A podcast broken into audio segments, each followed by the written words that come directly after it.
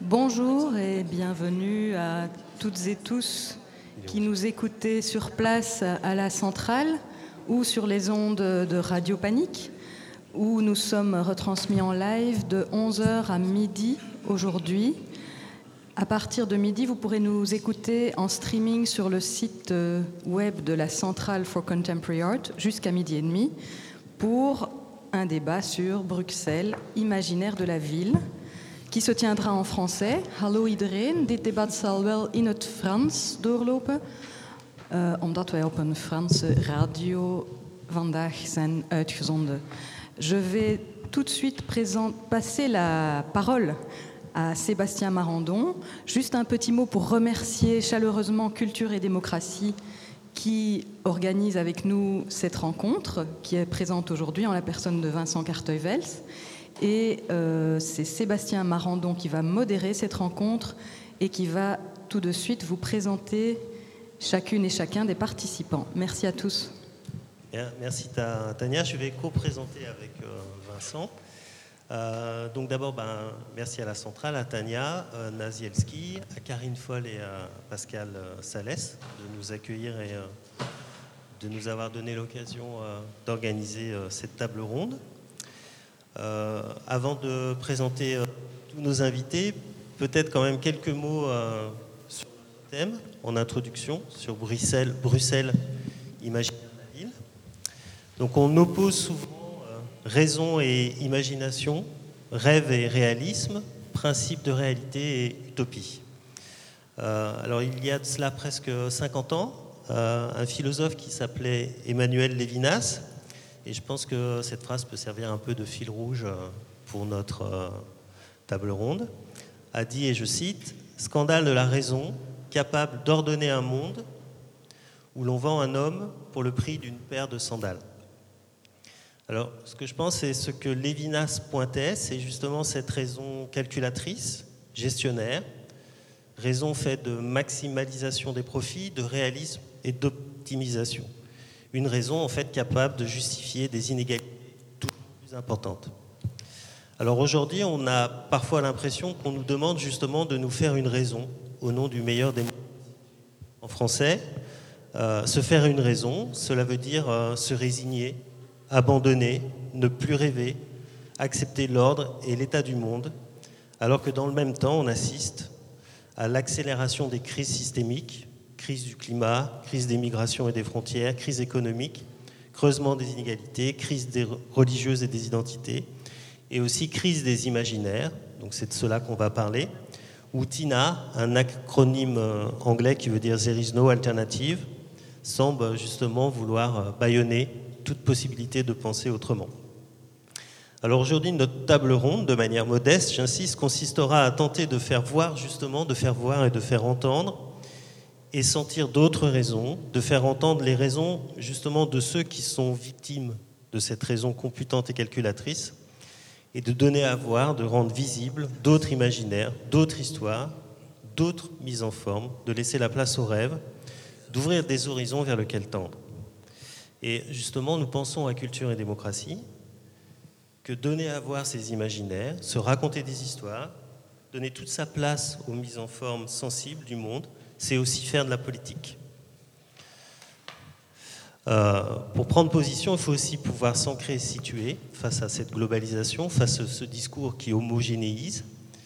Et donc nous voulions euh, donner corps à cette discussion en partant de là où nous habitons tous, euh, Bruxelles, Bruxelles est peut-être justement cette ville laboratoire, parfaite pour nouer les contradictions entre ce local et ce global, cette raison et cet imaginaire, cette mondialisation, cette migration, cette diversité, cette nature, cette culture, cette inégalité et la participation. Donc chaque participant de notre table ronde, et je vais les présenter, euh, est en lien justement avec Bruxelles et à notre sens propose une euh, tentative de sortir de Tina, de donner à voir d'autres alternatives et propose de tisser, donner à voir, à toucher, à goûter d'autres imaginaires. Alors imaginaire plus sensible et participatif avec Ephir et Amir, et aussi euh, Globaroma, autour euh, des questions de la migration, et euh, peut-être des imaginaires plus activistes et conceptuels avec Taranga Van de Baobab et Alan Veil, autour des liens entre migration, histoire et architecture, et les questions nature-culture. Voilà. Donc je vais présenter les, invités. Donc je vais commencer par Effie Weiss et Amir Borenstein. Donc vous venez tous les deux de Tel Aviv en Israël, que vous avez quitté depuis une vingtaine d'années pour venir vous installer en Europe, et en particulier à Bruxelles où je pense que vous vivez depuis 2005. Et votre duo artistique travaille et croise différentes disciplines comme la vidéo, les installations et les projets participatifs. Euh, et vous avez été accueilli donc pendant quatre mois à la Central Lab dans le cadre de l'exposition Multiplicity euh, autour d'une œuvre dont on va parler qui s'appelle euh, l'hypothèse d'une porte, œuvre processus et participative. Et je voudrais juste dire un mot aussi sur un travail plus ancien que vous avez réalisé, je pense que vous, êtes, avez sorti en 2017, qui s'appelle Sous la douche le ciel, et qui est un documentaire que je trouve très beau, euh, sur une association qui s'appelle Douche Flux à Bruxelles et dont on reparlera euh, tout à l'heure. Euh, alors ensuite, nous avons Anne van der Meulen, qui a travaillé au Burskauburg et qui est maintenant directrice du Globe Aroma. Donc bonjour Anne. elle interviendra en deuxième et bah voilà, je lui laisserai à ce moment-là présenter peut-être son association. Ensuite, nous avons Baobab van de Teranga, qui est une artiste et une intellectuelle polyphonique et plurilingue, et qui est engagé à transformer le réel par la coopération culturelle, technique et sans frontières. Euh, Baobab de Teranga euh, travaille beaucoup sur l'analyse des systèmes urbains et euh, s'inspire aussi du radical black féminisme. c'est aussi une artiste mobile qui a plusieurs ancrages, donc Bruxelles, mais aussi Dakar et Saint-Louis et enfin qui travaille pour une association dont on parlera sans doute, j'imagine Vincent, euh, To Stand. Et enfin euh, Alan Veil, qui est euh, professeur et chercheur en géographie, mais aussi libraire et cofondateur d'une librairie qui s'appelle la librairie Parchemin à Forêt.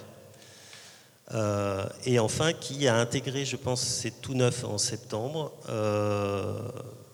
le lieu. Donc le lieu, c'est aussi un acronyme qui s'appelle euh, Laboratoire interdisciplinaire d'études urbaines. Et euh, c'est un laboratoire de l'ULB. Et euh, je pense que tu te lances dans un projet qui s'appelle Triton, et qui est une plateforme de recherche qui interroge les imaginaires de la nature, et en particulier de la nature sauvage, pour les confronter et penser la ville de demain. Et on parlera aussi, je pense, de ça à la fin. voilà pour l'introduction. Je vais maintenant laisser la parole à Vincent Cartevels. Il nous a semblé intéressant, de manière assez brève, de retracer euh, l'histoire du sol à Bruxelles. Est-ce qu'on entend bien comme ça? Oui, je pense que ça va, ça résonne moins, et moi je suis plus confortable comme ça. Euh, je rappelle que l'annonce pour aujourd'hui parle de Bruxelles comme territoire spécifique, son histoire, sa géographie, qui font d'elle une ville socialement fracturée, une ville de multiplicité. Avec la question, le Bruxellois reste-t-il cloisonné Au contraire, franchissent-ils les innombrables frontières, visibles et invisibles, de ce patchwork urbain? Entre centre et marge, quels sont les enjeux des pouvoirs Comment négocier entre les différents noyaux, réseaux et leurs imaginaires Comment habiter notre ville-monde Hélas, vous ne voyez pas les visuels. Alors, à la limite, si vous voulez vous déplacer, vous asseoir là, comme ça vous voyez ce que vous voulez parce que je pense aussi à tous ceux qui nous écoutent et qui ne voient pas les images qui vont se euh, projeter là. Et donc, je vous propose une histoire brève, partiale et incomplète d'un territoire fracturé sur cette carte mentale qu'un ado a fait dans un atelier à la place Flaget. Et qu'a fait Bruxelles pour mériter ceci? Ceci, c'est un objet étrange qui ressemble à un énorme radiateur blanc et qui est en train d'être construit, il est presque terminé, en face de Beaux-Arts, rue Ravenstein. Cet objet-là a réussi la performance de concentrer tout ce qu'il ne faut pas faire. On l'a dénoncé, on a dénoncé ce genre de geste pendant des années, des années, des années, et ça continue. Utilisons les mots pour parler de ça. Une unique paroi percée de meurtrières, monolithique, monochrome, sans articulation, aveugle, muet, opaque, hors échelle, colossal, minéral, fermé, anonyme et surpuissant. Gigantesque, qui a 5500 mètres carrés de surface pour créer un canyon sombre dans un endroit capital. Quelle violence Moi qui n'ai jamais jeté une cacahuète sur quelqu'un, je me sens des violences incroyables quand je pense à ça. Je vois des bombes, je vois des flammes, je vois les twins, je vois tout ce qu'on veut pour qu'on détruise ce truc-là le plus vite possible. Quel dialogue entre cet objet et mon corps, entre cet objet et la rue, quel dialogue entre cet objet et la ville. Et quand on s'approche, on voit le panneau qui nous dit Vous ne le voyez pas d'en bas, alors on vous le montre. Il y a 5500 mètres carrés de toit vert pour moins de CO2. Cet objet est-il vraiment éco-responsable? On peut en douter. Mais pour rejoindre le thème dont parle Sébastien ici au début, une autre affiche qui est en, haut, euh, près des escaliers, nous dit Nous bâtissons notre futur. Merci pour votre patience. Qui est ce nous quel est ce futur Et ce futur-là est-il désirable? Bruxelles, frontières, sols et clivages. Pour comprendre Bruxelles, si on partait des inflexions du sol et de son histoire. Et bon, on voit le mythe qui est remis en question maintenant par les historiens, c'est une fondation en 979 euh, avec un petit castrum qui est là, posé dans l'île Saint-Géry. Euh, Bruocella veut dire fond marécageux, c'est en frontière entre la Basse-Lotharingie et la Francie. Et il y a un petit chemin, c'est la rue Haute, qui continue vers la chaussée de Hague, qui est un chemin romain. Et puis il y a un autre qui est nord-sud, un autre qui, est, qui vient de Cologne, Liège, et qui part vers la Flandre, c'est la rue de Flandre. Bruxelles, définitivement, dès le début, bordure entre deux carrefours passages. Très vite, l'église et le château se déplacent vers les hauteurs, les pouvoirs se mettent en haut. Euh, Saint-Michel-et-Gudule au Treurenberg, le, au Kaudenberg, le prince, le palais, et les marchés restent en bas. Définitivement, Bruxelles sera bipolaire. Première enceinte au 12e pour englober tout cela. 15e, deuxième enceinte, à la fin du Moyen Âge, trois pouvoirs, trois édifices, la cathédrale, le château, l'hôtel de ville.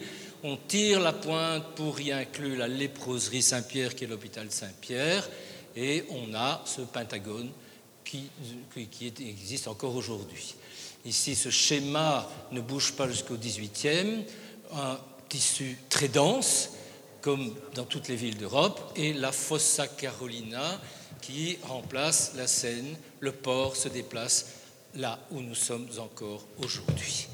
Et donc, on voit cette ville qui évolue. Au 18e, on a l'incendie du Palais des Ducs de, euh, Bourgogne, et euh, c'est une friche que les Bruxellois ont devant leurs yeux et qui dure 40 ans.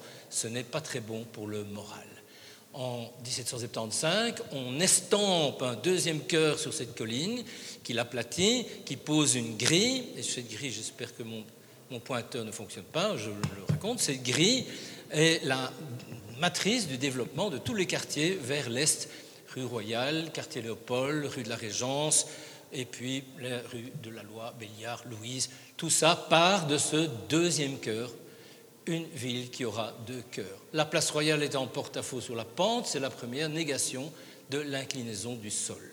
La première rupture entre le bas et le haut de la ville, toujours problématique aujourd'hui.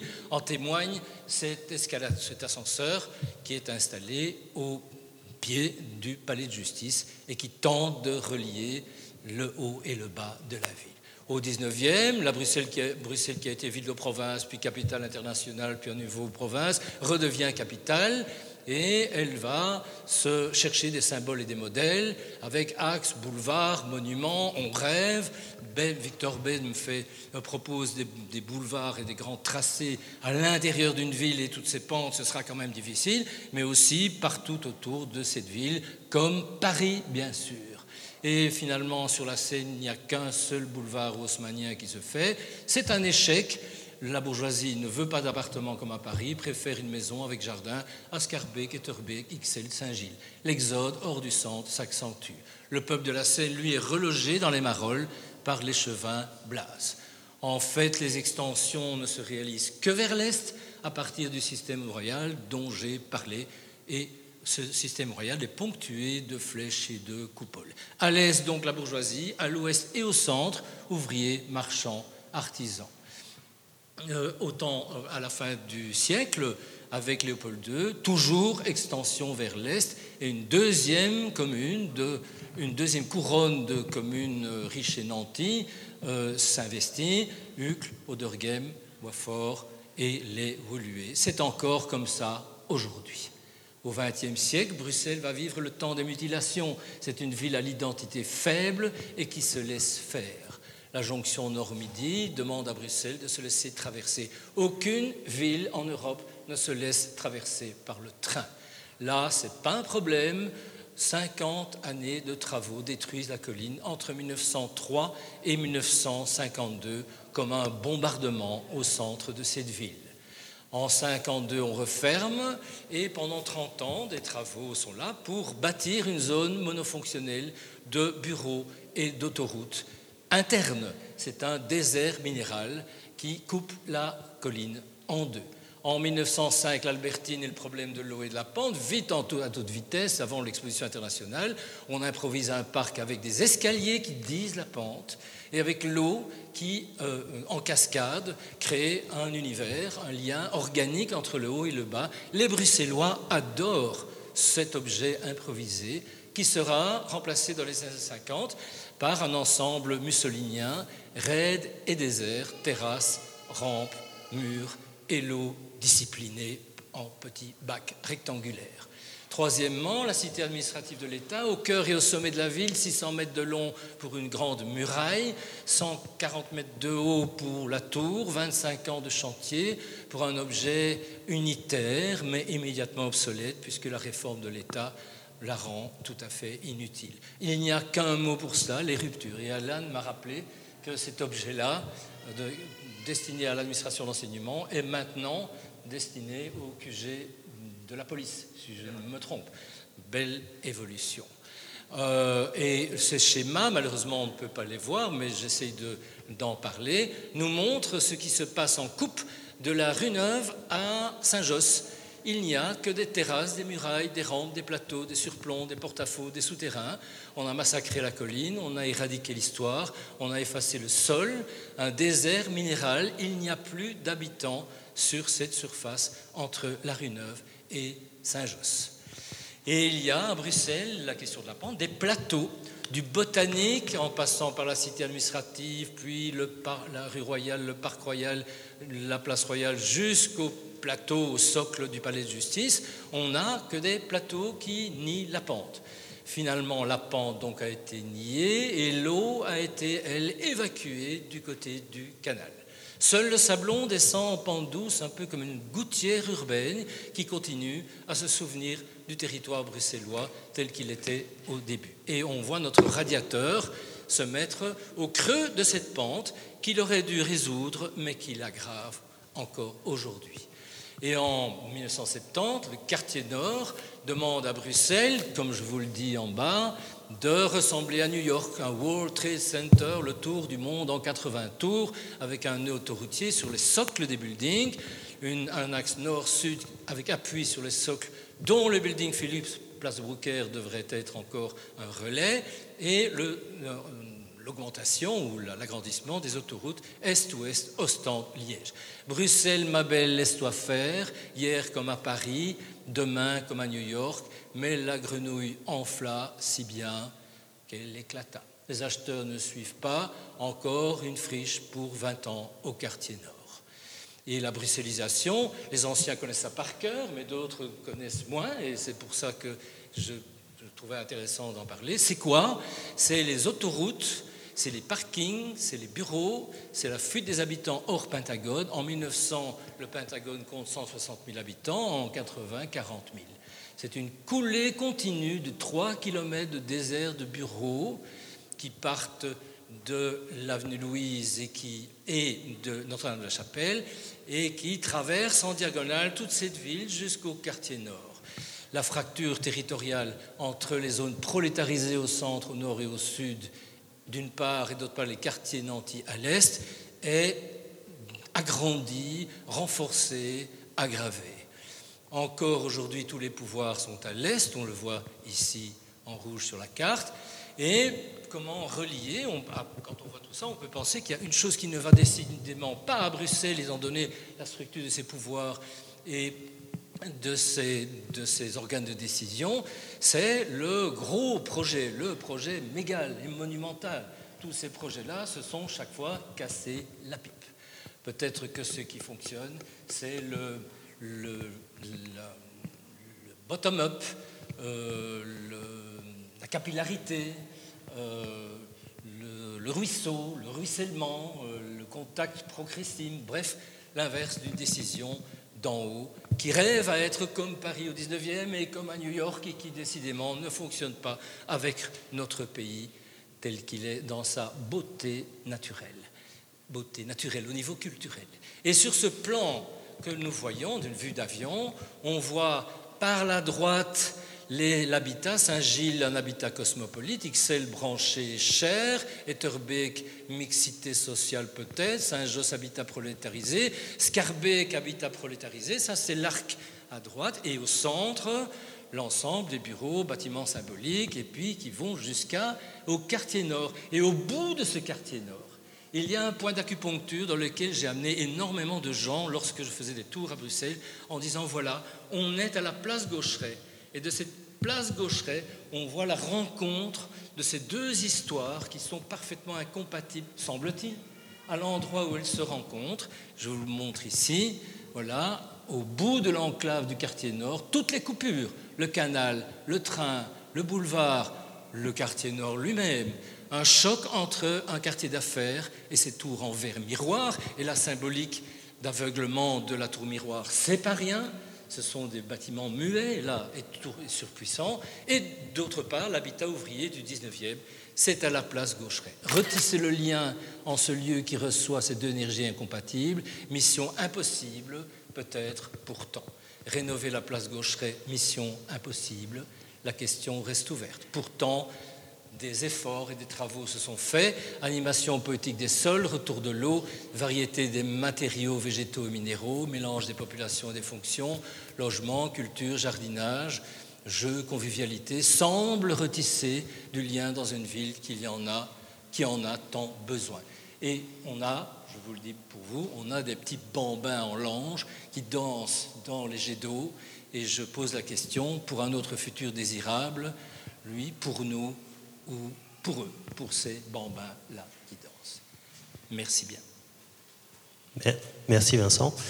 Euh, donc, euh, pour rebondir, je pense que ce qu'a voulu euh, dire Vincent, et là je me tourne vers Effie et Amir, c'est que toute architecture, toute ville, c'est aussi une mise en forme du vivre, de l'habiter, qui donne à voir, les puissants donnent à voir quelque chose. Et je pense que dans votre travail, et Amir, notamment l'hypothèse d'une porte que vous allez nous présenter, euh, qui est un travail participatif. Vous invitez des gens justement qui ne euh, sont pas forcément visibles. Et ben, vous, vous essayez de donner à voir euh, d'autres choses. vous essayez de faire entendre les raisons de ceux qu'on n'entend pas normalement. Et peut-être de proposer d'autres façons de vivre et d'habiter et de chercher d'autres directions. Donc est-ce que vous voulez euh, peut-être rapidement présenter euh, votre travail et répondre à cette première question? Donc, euh, bon, je pense que je parle de projet actuel, pas notre travail en général, mais je pense que le point de départ pour nous n'était pas nécessairement que ces gens s'exprime ou se raconte. Ce n'est pas vraiment les histoires qu'on cherchait, mais on cherchait plutôt euh, un dispositif qui permettrait à changer les rapports de force et, et que ces gens, nous compris, euh, les utilisent de, de, la manière dont ils veulent. Donc on voulait pas, ce n'est pas un, un cadre qu'on construit construisait pour récolter des voix ou, de, ou des récits euh, qu'on n'entend pas. ça peut être aussi le résultat, je ne dis pas que non, mais ce n'était pas notre but et pas la manière de fonctionner. Donc pour nous, c'était plus, comme j'ai dit, créer un, dispositif euh, par la, réappropriation d'un espace, à l'occurrence l'espace de la Centrale Lab, à l'intérieur duquel les gens qui font les projets ensemble, nous et huit autres individus, euh, peuvent, euh, oui, sûrement s'exprimer, mais aussi créer le lieu comme ils le veulent et pouvoir inviter des autres personnes à l'intérieur de cet espace. Donc, comme il s'agit des gens qui sont tous immigrants à Bruxelles, tous de, dans la plupart, pas tous, mais dans la plupart dans un état, dans une situation toujours assez très précaire, on peut dire. Donc, comme on, en a parlé entre nous, on, était tous des, invités qui n'ont pas été invités, mais qui se sont imposés dans ce territoire. Donc, que, ces gens-là deviennent, pour euh, au moins un certain bout de temps, des hôtes qui invitent des autres, en, pensant que ce changement de position puisse donner une autre chose, pas les choses qu'on a d'habitude. D'où aussi, euh, si je peux rajouter, hum, notre euh, hésitation aujourd'hui par rapport, par rapport aux participants. Parce qu'on a l'impression que hum, participer à quelque chose, c'est plutôt créer une sorte d'interface dans laquelle les gens euh, participent. Alors que nous, ce qu'on a cherché, ce qu'on a mis comme point, point de départ de ces, de ces projets, est une hypothèse. Hypothèse qui s'est manifestée dans une forme de, texte. Et le texte commence par imaginer. Donc l'imagination, c'est le point de départ de ces, euh, de ces processus. Donc on, peut parler de, des co-auteurs, des collaborations, mais qui mettent tous les, euh, les gens qui, qui, prennent part de, ces projets dans, le même, euh, de, la même position que les gens qui, puissent imaginer et puissent créer dans, cet espace. Et qui dit euh, imaginer dit aussi du temps. Donc on pense que c'est un processus qui, exige du temps, donc quelque chose qui se développe, quelque chose qui se construit. Et, euh, et c'est pour ça d'ailleurs que le projet a été ouvert depuis le début. Donc on a ouvert nos portes, les studios étaient là. Et, et euh, donc on n'a pas ciblé un résultat depuis le début, mais on a ouvert le processus aussi euh, aux spectateurs pour témoigner quelque chose qui se construit, qui se construit dans les temps. Peut-être juste, je vais expliquer Le, dernier point, juste pour, pour être sûr que ce soit clair. Donc, euh, pendant ces quatre mois, le processus de travail était aussi euh, en exposition.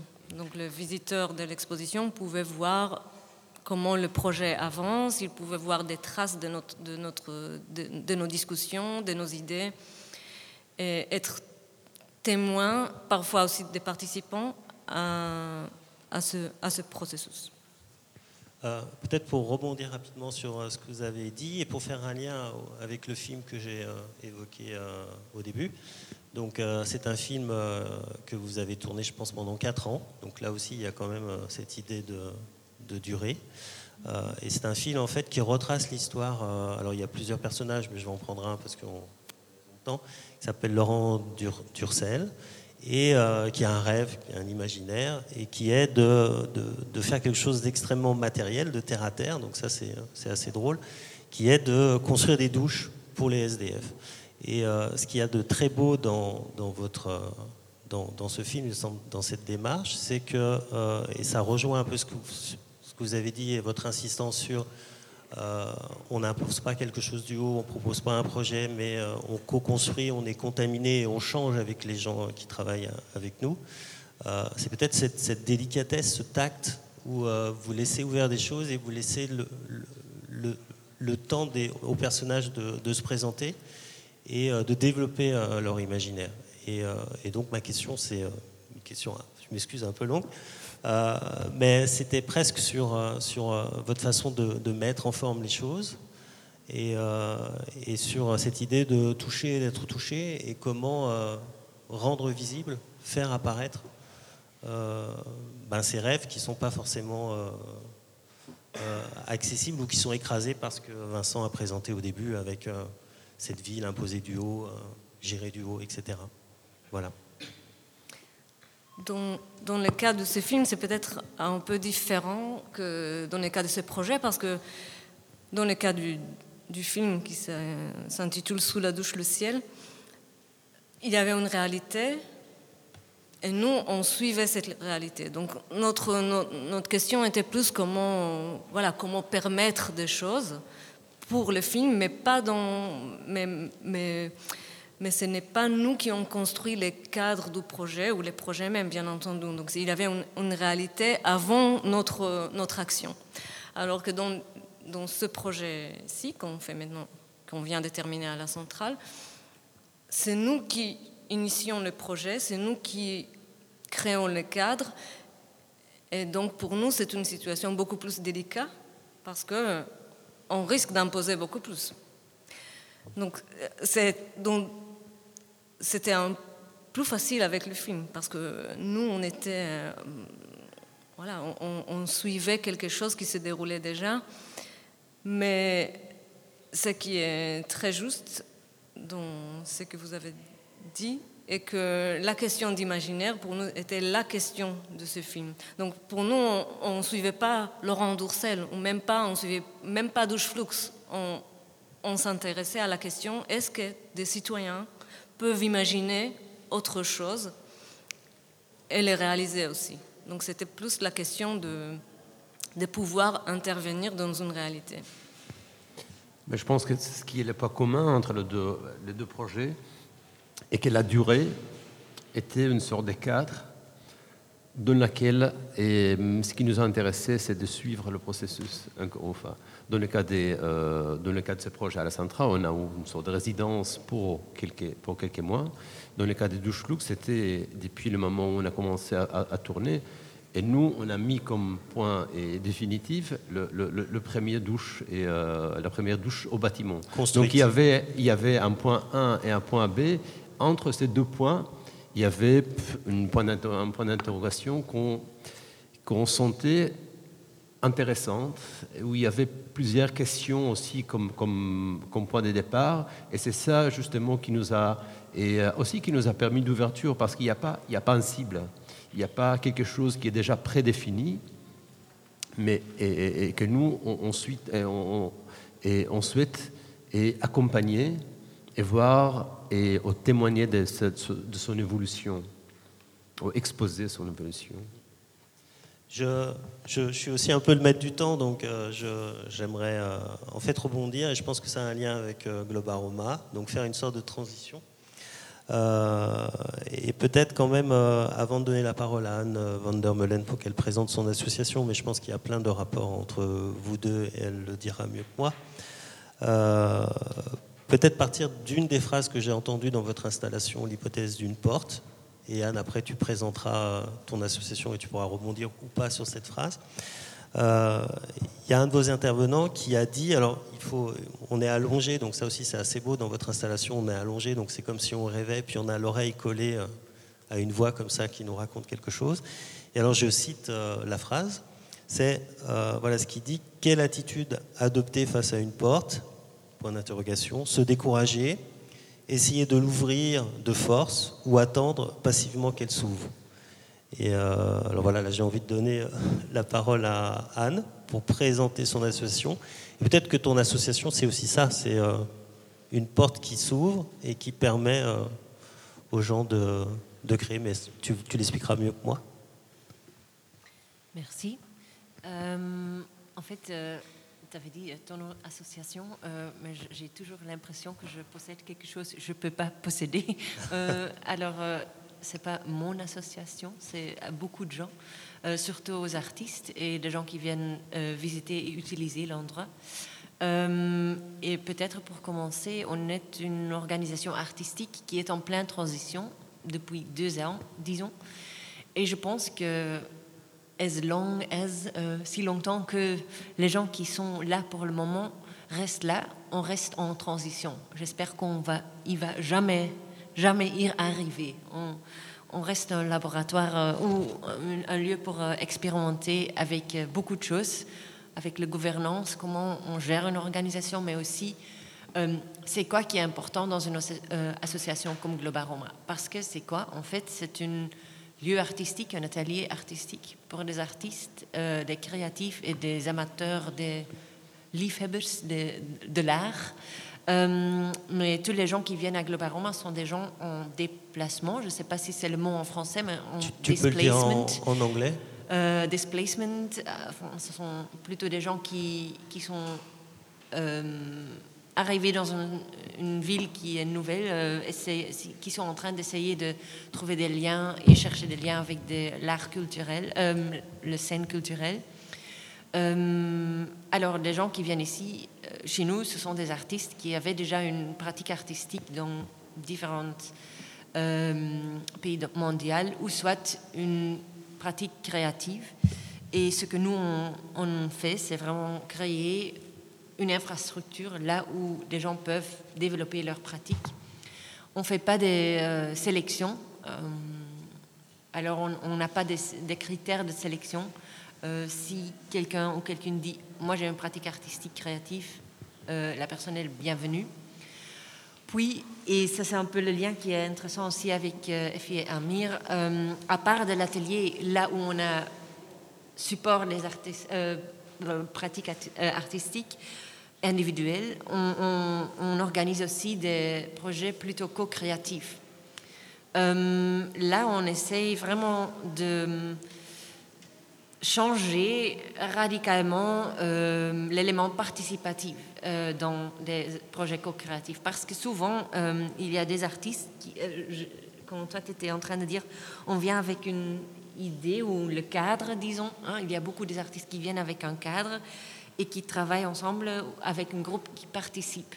Mais on est en train de redéfinir cette participation parce qu'il y a beaucoup de gens qui, à Globaroma qui, qui échangent déjà des pratiques euh, euh, sans qu'il y ait un cadre.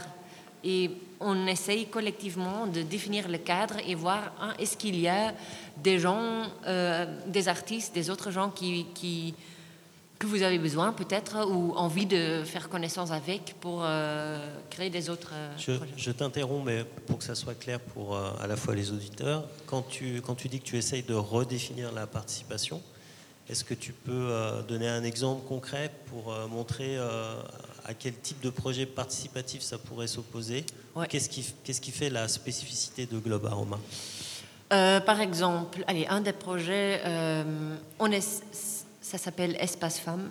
Euh, en fait, pour, euh, existe déjà depuis 20 ans et euh, pendant les 20 années, euh, c'est surtout fréquenté par des, hommes ou des artistes masculins. Évidemment, il y a des artistes féminines ou non-binaires qui, qui sont là aussi, mais qui se, ne trouvaient pas à l'aise. Alors, Espace Femmes est vraiment là pour créer et créer un nouvel endroit pour que les artistes féminines et non-binaires se, se sentent aussi euh, accueillis. Mais c'est pas quelque chose que l'organisation va imposer. On est vraiment en train de créer avec tout le monde dans l'espace femmes plateforme comment cet accueil euh, peut être redéfini. Alors, c'est vraiment, et cette groupe, c'est c'est pas nous qui l'a construit ou imposé, Ils sont en autogestion, ils s'organisent tout seuls? oui, enfin, ils se sont réunis et puis demandent- ils ont demandé à nous c'est quoi la structure possible pour nous? C'est-à-dire, c'est quoi Est-ce qu'il y a un budget? Est-ce qu'il y a une personne qui peut appeler tout le monde pour dire et on se réunit demain? Ce sont- Est-ce qu'il y a quelqu'un qui gère la communication? Mais c'est ça, c'est le support structure de Globaroma. Là, il- elle demande à nous est-ce que vous pouvez le faire? Mais en fait, c'est le groupe qui c'est dans le groupe même qui, que, les idées des projets euh, yeah, appear. Je sais pas, c'est vraiment un mélange de langues voilà. Euh, par exemple, euh, on, avait, on a commencé à parler comment un espace peut être euh, accueillante et, tout le monde avait dit ah, peut-être pour moi euh, j'ai besoin un peu de, des coins euh, privés.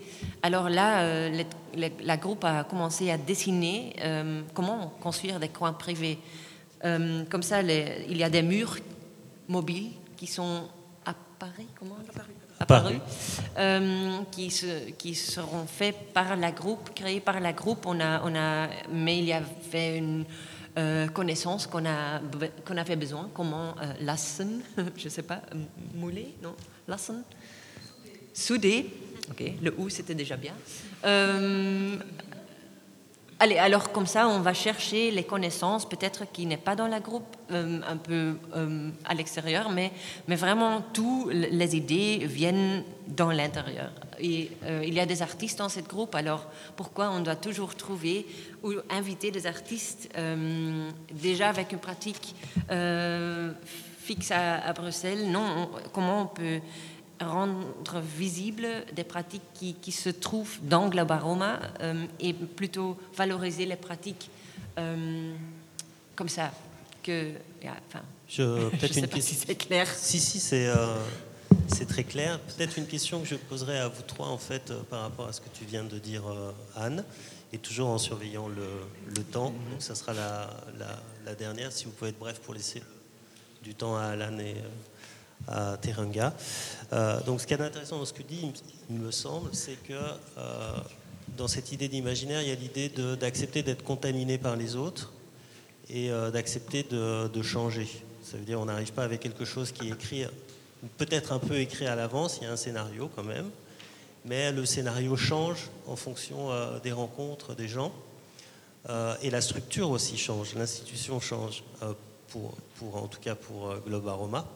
Et donc cette idée de, transformation des institutions, euh, est-ce que, je ne sais pas comment, comment vous poser la question, mais est-ce que euh, c'est, généralisable euh, Quelles contraintes vous pouvez voir là-dedans ou est-ce que c'est quelque chose Comment on pourrait on pourrait créer ces dispositifs pour la ville, pour Bruxelles? Et c'est peut-être une question aussi pour Teranga et Alan. Voilà. Mm. Oui. Moi, j'aimerais bien. Oui, vas-y, vas-y. Donc, ça, ça, me renvoie à quelque chose qui, qui nous préoccupe beaucoup enfin, dans ces projets en général. Donc, c'est le fait que quand on travaille avec des gens auxquels on donne un titre, soit de déplacés, des migrants, de, peu importe, des réfugiés ou autres, ou même femmes. Donc, on est, on est il y a déjà un malaise parce qu'on est. Ça, ce n'est pas un. C'est un détail euh, biographique, peut-être important, peut-être euh, qui. euh, mais ça, ne fait pas de, ces gens un groupe. Ce ne sont pas des gens. Il n'y a pas nécessairement de similarités, il n'y a pas nécessairement de. Même pas des avis, des opinions, de, de, des envies qui sont communs. Donc, pour nous, avec ce projet, avec des autres, toute la question était comment on reste des individus à l'intérieur de ce titre qui est un peu euh, imposé par des circonstances extérieures. Et donc oui, bien sûr qu'il y a des contaminations, des, ouvertures euh, envers la rencontre, mais c'est plus pour moi comment euh, on peut multiplier les points de vue à l'intérieur du même projet. Merci peut-être euh, pour laisser du temps aux deux autres intervenants. Oui, en, une minute. Euh, oui, euh, enfin, le titre, en fait, le titre de Globaroma aussi peut un peu être rendre invisible les, les, niveaux ou les nivelages ou je ne sais pas comment dire, mais tous les, les, les besoins ou les pratiques individuelles. Et ça, c'est pour nous un peu difficile.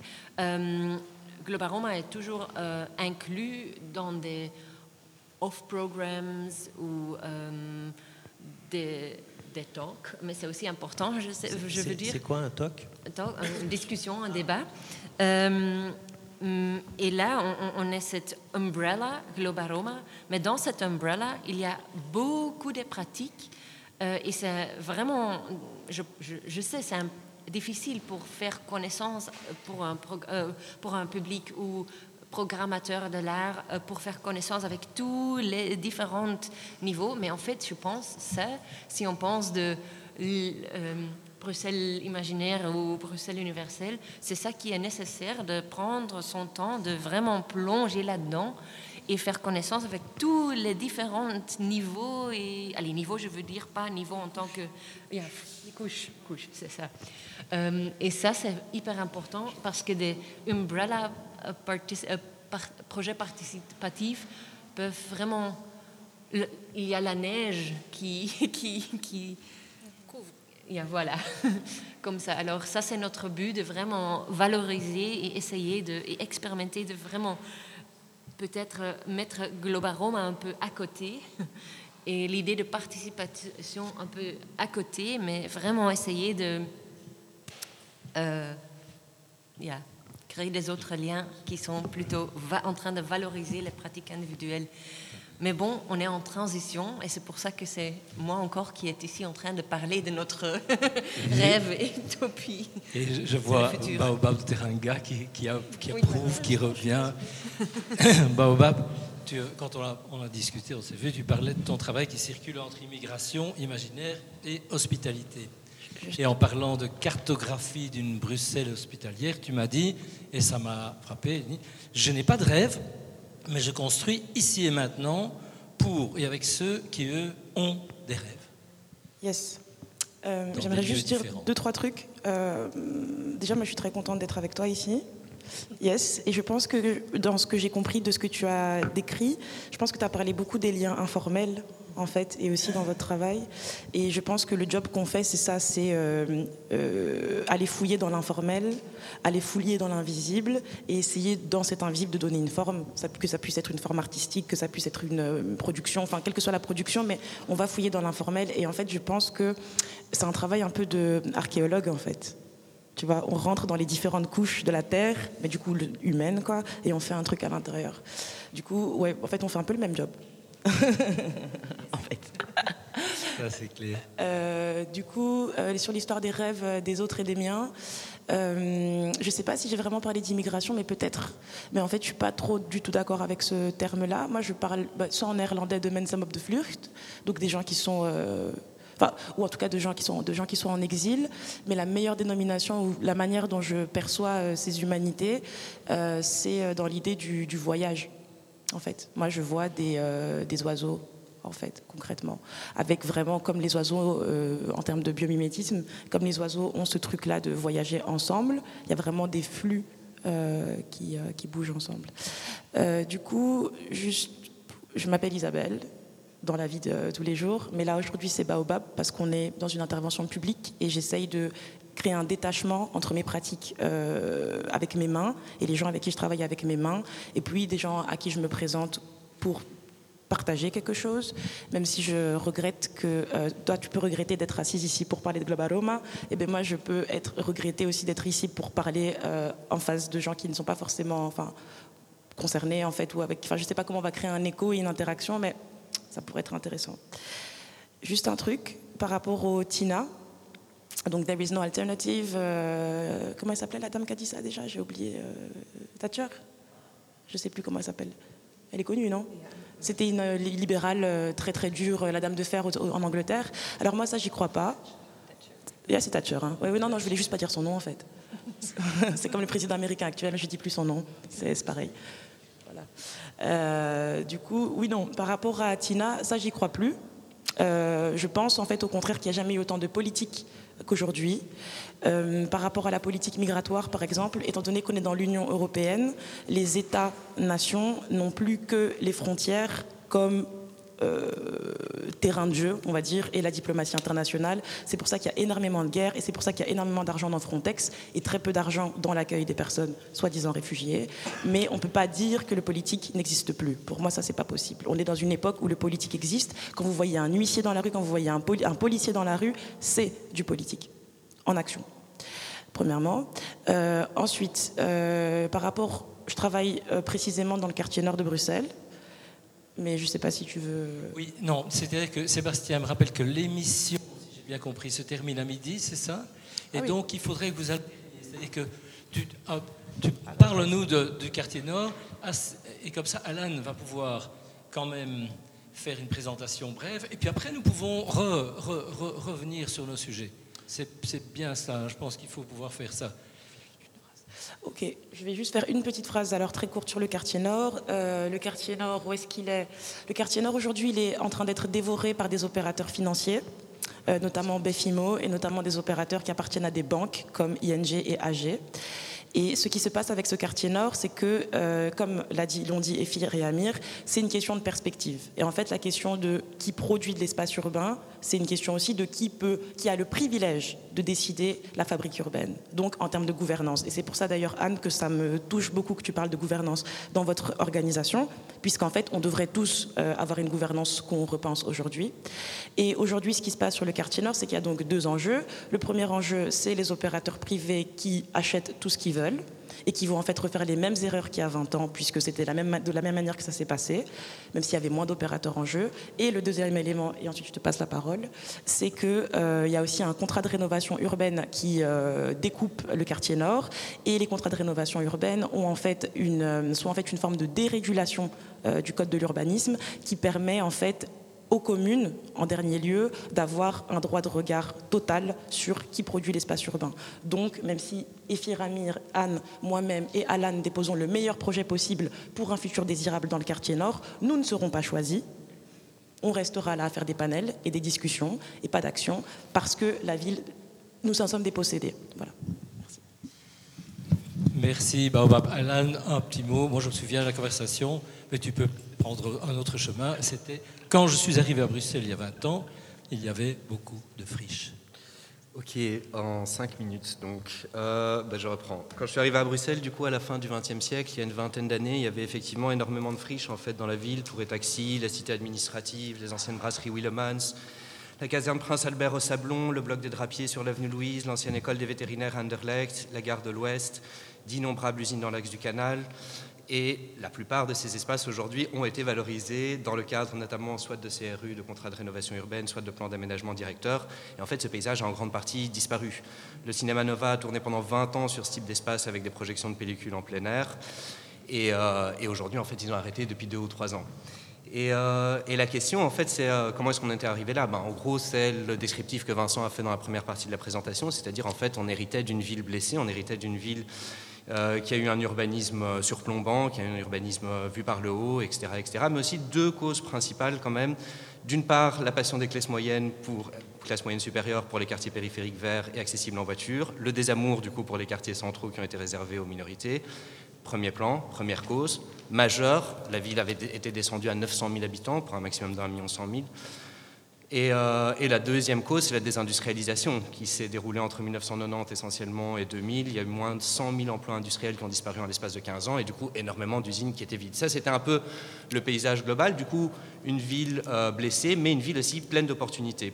Pourquoi? Bah Parce qu'en fait, l'ensemble de ces espaces, l'ensemble de ces friches étaient en fait du coup des espaces neufs, des interstices entre deux phases d'occupation, entre deux moments de valorisation capitaliste de l'espace. Et de fait, en fait, pour nombre d'entre eux, c'était des espaces verts non planifiés. Des espaces verts non planifiés, c'est-à-dire qu'ils n'étaient pas calculés, qu'ils n'étaient pas pensés par un urbanisme. Et pour le coup, ce délaissement, ces délaissés ont souvent été considérés comme un aspect négatif, comme la part d'ombre de l'urbanisme aménageur. Non, c'était les trous, c'était les dents creuses, c'était les terrains vagues, c'était en fait tout ce qui faisait de Bruxelles une ville non, euh, non, euh, non benchmarkable sur le marché des villes compétitives ou un truc comme ça, si on veut, si on veut simplifier. Et donc du coup, et donc, du coup bah, dans ce délaissement, dans ces espèces d'interstices, ça a permis la prolifération en réalité d'une nature rudérale, c'est-à-dire d'une nature des ruines, d'une nature spécifique, d'une nature propre aux ruines, d'un ensemble d'espèces, qui soient végétales ou animales, qui sont en fait l'expression des biotopes qui existent historiquement sur la ville, c'est-à-dire essentiellement le marais, les zones humides dans la vallée de la Seine, comme l'a décrit Vincent au début, et d'autre part de la forêt sur les hauteurs dans le haut de la ville. Et en fait, en réalité, cette division euh, écologique, biologique, en termes de biotope, elle reflète exactement la division sociale. C'est-à-dire qu'on a un bas de la ville humide avec les pauvres, les ouvriers et les usines, et un haut de la ville aménagé euh, vert, euh, en forêt, etc., etc., et qui est effectivement l'essentiel des expansions léopoldiennes, bourgeoises, habitatives, etc., etc. Et donc ça, c'est le tableau global. Mais ça, c'était il y a 20 ans. Entre-temps, bah, l'ensemble de ces espaces, ils ont été urbanisés. En plus de ça, on est dans une ville très verte, évidemment. Tu peux peut-être montrer la première image euh, de la diapo. On est dans une ville très verte puisqu'on a 54% de la ville qui en fait est constituée d'espaces urbains, c'est à peu près 8000 hectares. Mais 42% de ces espaces verts sont privés en fait. C'est essentiellement des jardins et le domaine royal. Et en plus, la localisation de ces espaces verts est très ségrégante. C'est-à-dire qu'en fait, dans l'hypercentre urbain, là où précisément se concentrent les minorités et les anciens espaces industriels, mais en fait, il y a relativement peu de verts.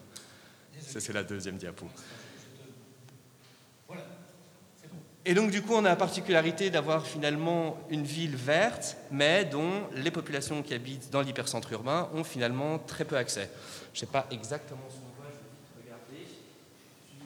Donc, on a évidemment toute la partie est avec le vert, puis en fait, l'axe du canal, on a ce qui sont définis comme des zones de carence, des zones qu'il faudrait du coup développer en espace vert. Et depuis 2000, bah, la population bruxelloise a explosé. On a gagné 300 000 habitants. Pourquoi? Bah, Essentiellement à cause de la croissance démographique endogène et d'autre part parce que c'est le principal cluster de primo-immigration depuis qu'en fait on ne répartit plus les réfugiés sur l'ensemble du territoire mais qu'on euh, les concentre dans des centres ouverts et où on les lâche un peu dans la nature. Et donc, du coup, on a gagné plus de 300 000 habitants. Et d'autre part, en plus, on a un processus de spéculation immobilière qui a justement investi les opportunités qu'offrait l'espace bruxellois. C'est-à-dire, en fait, un centre urbain downtown habité par des minorités pauvres avec des vastes espaces industriels défaits. Une densification démographique, du coup, un besoin de logements sociaux, avec en plus un marché privé, euh, un marché locatif qui est essentiellement privé, et du coup une pression nouvelle sur ces espaces qui pendant longtemps finalement n'ont intéressé que certains habitants praticiens, les graffeurs, les ornithologues et naturalistes, les rêveurs, les activistes politiques, les squatteurs. Euh, ce qu'on a aussi, à un moment, il y a un terme comme urbex qui a, qui a, pas mal circulé, mais aussi très souvent en réalité les riverains qui sont juste à côté, puisque c'était des espaces verts de fait, dans des espaces, dans, dans, dans des quartiers où il y avait relativement peu de verre finalement, et par ailleurs, des espaces où la nature n'est pas domestiquée, c'est quand même souvent un peu plus intéressant que l'esthétique hygiéniste des parcs. C'est du coup des espaces menacés, des espaces convoités, des espaces en voie de disparition. Ok, merci Alain, c'est super. C'est vraiment tip top, eh, incroyable, c'est chronotop. Génial. Mais Baobab, tu peux peut-être maintenant reprendre le fil de ton propos. Euh, tu étais au quartier nord. Euh, tout travail fait au quartier nord, entre autres. Merci Alan. C'était super. Euh, on, a, on, attend. Euh, Mais euh, ouais, j'aime bien le mot urbex. Du coup, par rapport au quartier nord, j'ai envie de réagir. En fait, moi, j'aime bien réagir aussi avec, les, avec mes, mes, mes, gens. Je rencontre des gens magnifiques. j'ai envie de vous dire plein de choses. Mais, mais bon, le quartier nord, du coup, c'est une zone qu'on connaît à peu près un peu tous. Hein, j'ai l'impression que euh, le quartier nord de Bruxelles. Donc, euh, le quartier nord de Bruxelles, en fait, en fait, Bruxelles est une ville internationale. Vous savez que c'est la deuxième ville la plus cosmopolite au monde après Dubaï, mais on n'a pas les mêmes euh, esclaves modernes qui travaillent dans des tours, ni la même politique internationale. Je sais pas. Mais du coup, il s'avère que Bruxelles est aussi un point névralgique en fait dans la carte migratoire internationale des personnes d'Afrique de l'Est, notamment du Soudan et de l'Érythrée. Euh, c'est pas dit dans les cours d'histoire encore parce qu'on a du mal à l'assumer, je pense.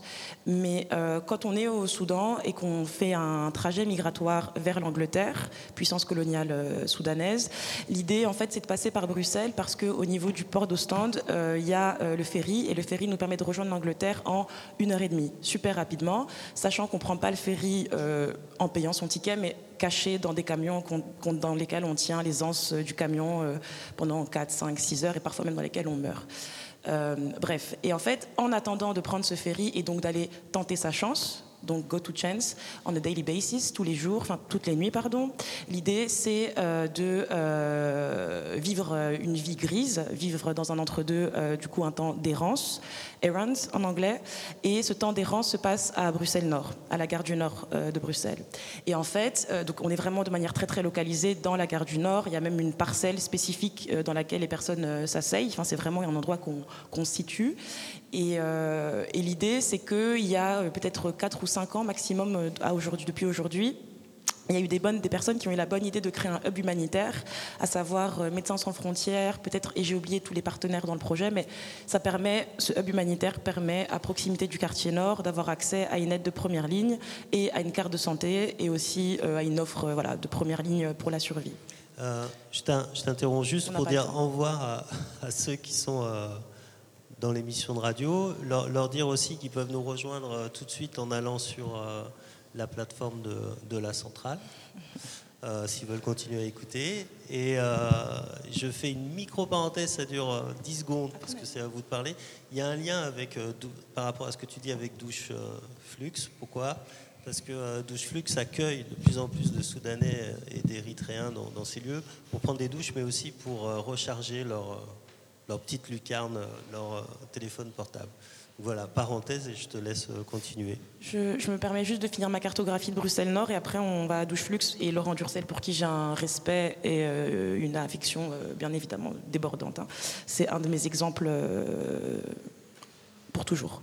Bref, quartier nord, donc gare du Nord, premier point, hub humanitaire, deuxième point, mais il y a aussi un troisième point dans un rayon de 15 minutes à pied qui s'appelle l'allée du Caille et qui est donc une fameuse friche, un endroit extrêmement désirable puisqu'il y a énormément de graffiti, mais qui est aussi un endroit désirable parce que euh, c'est ce qu'on appelle donc une occupation temporaire, donc un espace qui a une durée de vie limitée dans le temps, qui va permettre aux propriétaires, qui est Bruxelles Environnement, de produire un parc avec un pont pour rejoindre les quartiers nord depuis Molenbeek en mobilité douce.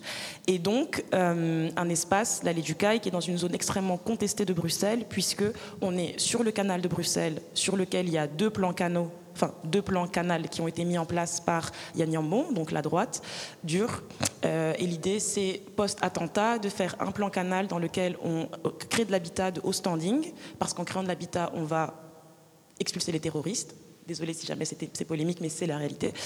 Et euh, ceci, c'est du second degré, mais c'est vrai. Enfin, je veux dire, euh, en termes euh, intellectuels, c'est le, on va créer du logement de haut standing pour reléguer spécialement les familles qui habitent dans ce quartier-là, comme par exemple la tour Upside que vous voyez sur le canal de Bruxelles, qui a les appartements les plus chers de toute la ville, avec des appartements à 1 million d'euros. À côté, on a donc ces personnes migrantes hein, ou en exil qui dorment dans le parc Maximilien. Et puis, euh, donc l'allée du Caille, espace contesté, puisque sur le canal, et puisque aussi créer un parc, ça permet. les parcs, c'est consensuel. Je ne sais pas ce que tu en penses, mais les parcs. Si tu veux dire un, petit mot sur les parcs. Euh, euh, j'ai sauté du coup la partie sur les mauvaises herbes et les plantes invasives. Euh, mais il y a évidemment un parallèle à faire entre les plantes invasives et les personnes en euh, déplacement. Alan, je te, je, te coupe. De toute façon, là maintenant, on a plus de temps, donc on n'est pas obligé de se presser. On a encore 30 minutes et puis on va laisser, on va laisser un petit moment. Je, fais juste un, petit rebond parce que Effie et Amir ont, fait un film sur exactement sur ce dont tu parles. Donc peut-être leur laisser deux minutes pour réagir et après on te donne la parole, euh, Alan. Oui.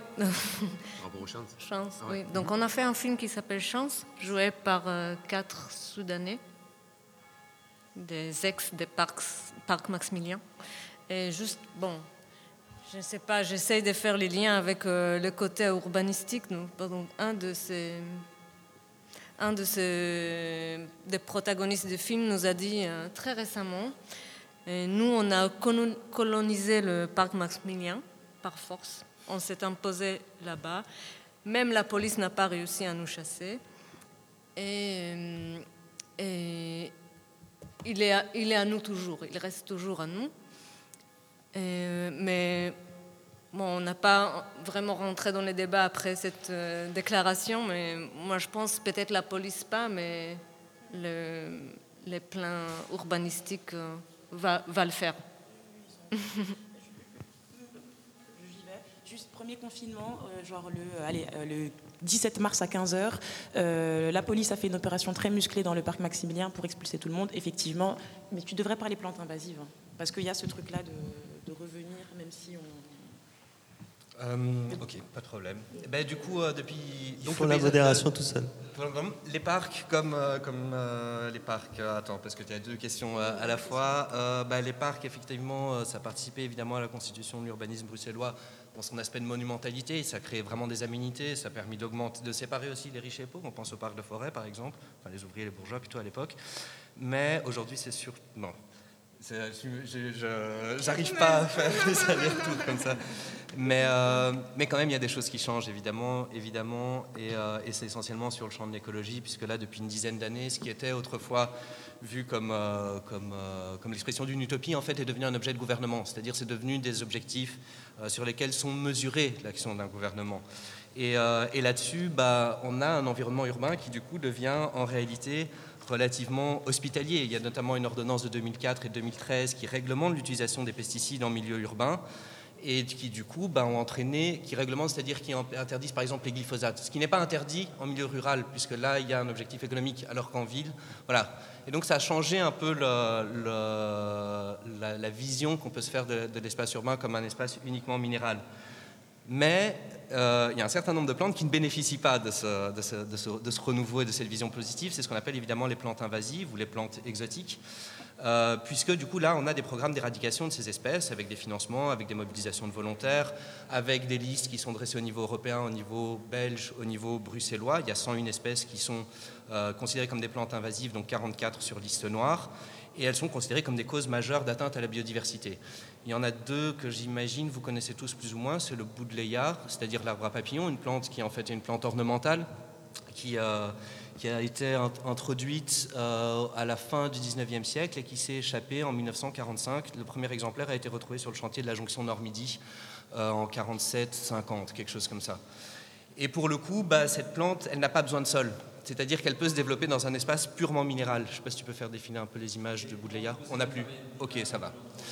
Euh, et cette plante, pour le coup, bah, on peut, l'éradiquer. Alors qu'en fait, ça devient un arbre et ça peut même constituer des végétations spécifiques. Et de l'autre côté, l'autre plante qui est, euh, euh, sur liste noire et que peut-être vous connaissez ou vous avez sûrement déjà vu, c'est la renouée du Japon ou Itadori, qui du coup se développe essentiellement le long des talus, le long des berges de rivières, dans des terrains en fait très riches où il n'y a pas d'évacuation de matière organique. Et elle a un développement rhizomatique. Et elle se développe rhizomatique, c'est-à-dire que dès qu'il y a un petit fragment de racine, et que par exemple on va faire un chantier, donc on va en fait enlever toute la terre pour construire les fondations, on va déplacer cette terre ailleurs, mais en fait pour elle c'est un moyen de se développer en fait, de se déplacer. Donc c'est pratiquement impossible à éradiquer en réalité. Ces deux plantes, bah, pour le coup, en réalité, ce sont des plantes compagnes. Ce sont des plantes qui racontent des histoires, qui racontent des histoires sur qu'est-ce qui est en train de se passer sur ce territoire-là et qu'est-ce qui est en train de se passer dans cette ville tant qu'elles sont dans un jardin botanique, ce sont des plantes exotiques, ce sont des plantes qu'on peut admirer, ce sont des plantes qu'on peut valoriser. Mais par contre, lorsqu'elles se développent, lorsqu'elles forment des populations monospécifiques, ben, du coup, c'est des plantes à éradiquer. Ça, c'est juste sur la question des mauvaises herbes. Et donc, du coup, il y a quand même une espèce de lien. Euh, plantes migrantes. Plantes migrantes. Des plantes migrantes, oui. Des plantes migrantes, des plantes difficilement, euh, difficilement assignables. Tu veux rebondir J'aimerais juste dire une petite chose par rapport, aussi, par rapport au parc Maximilien et faire peut-être le lien avec euh, ce que j'ai dit au début par rapport au, dispositif, parce que voilà, donc il y a, pour moi, vraiment sur le plan urbanistique, même si ce n'est pas du tout mon domaine, il y a des dispositifs, mais les, dispositifs peuvent être des dispositifs qui, permettent et des dispositifs qui interdit. Et c'est, ça, en fait, je, trouve qu'il est en train de, se faire depuis, euh, je sais pas, une dizaine d'années, que tous ces espaces de, liberté ou de peut-être des dispositifs qui n'ont pas été créés, mais qui sont devenus des dispositifs euh, que les gens ont, appropriés à, comme, ils voulaient, comme ils voulaient, deviennent petit à petit à ont des dispositifs qui dirigent ou qui, qui, qui bloquent, qui interdit, qui, euh, voilà, qui réduit les possibilités de plus en plus. Des processus ouverts, des processus fermés. Moi, moi, je veux juste rajouter un mot par rapport à la, euh, à la au début de, de, ton intervention, par rapport aux friches qui existaient à Bruxelles et qui est d'ailleurs pour nous deux, ça c'était la, la, raison principale qu'on a choisi Bruxelles. Mm. Parce que justement, si on trouve des, pour nous, c'était des terrains vagues en ville, une sorte de vide au milieu de, de, et, euh, de, paysages urbanistiques, bah, pour moi, c'était euh, un moment d'optimisme. On est venu de, Hollande, d'Amsterdam, où tout a été exploité euh, à, chaque centimètre. Et là, du coup, on ne peut pas imaginer quelque chose. Et quand on voit ces genres de friches, quand on voit des choses, de, de, terrains qui ne sont pas développés, et euh, c'est exactement là que l'imaginaire commence à, à fonctionner. Je, je, peux juste, en passant, avant de passer la parole, j'ai une amie berlinoise qui m'a dit J'adore Bruxelles parce que c'est une ville qui montre ses blessures comme Berlin et une architecte française qui m'a dit Vous avez de la chance, les Bruxellois, pour encore inventer quelque chose. Nous, on a une phrase de Racine à Paris qui est complètement terminée. La phrase classique, c'est fini. Et vous, les Bruxellois, vous pouvez encore tout inventer. Oui Après ça, nous passons peut-être parce que c'est le moment. après ça, mais j'aimerais juste quand même de. Parce que du coup, je travaillais à l'Allée du Caille.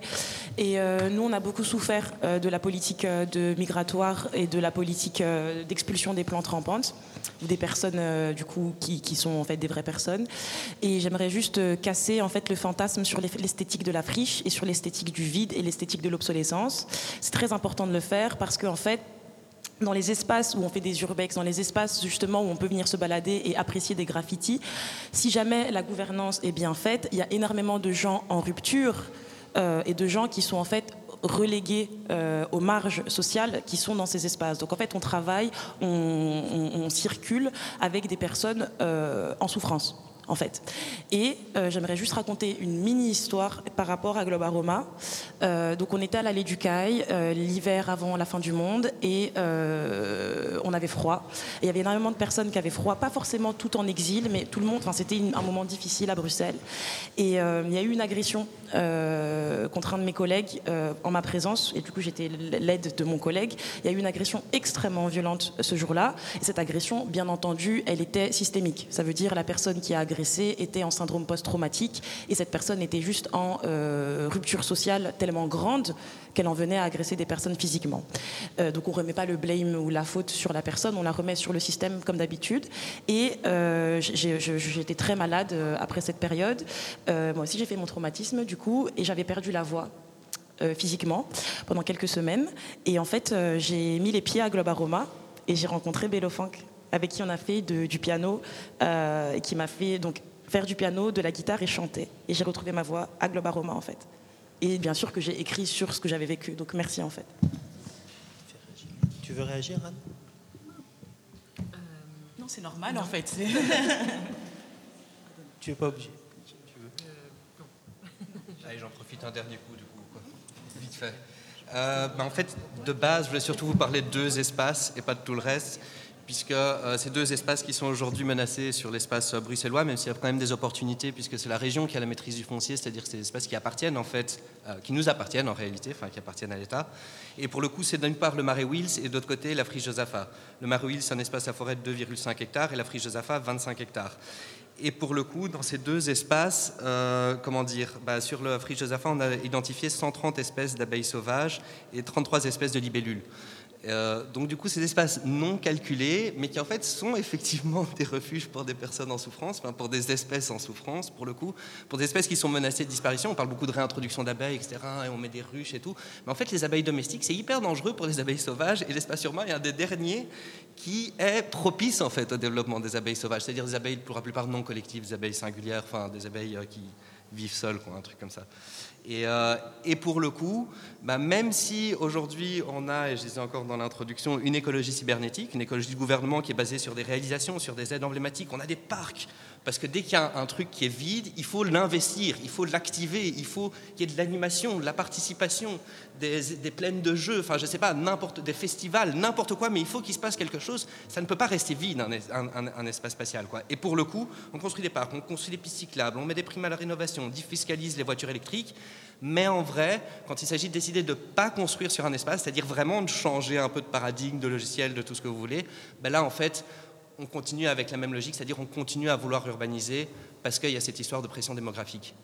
Et donc du coup, il y a quand même cette espèce de tension assez forte.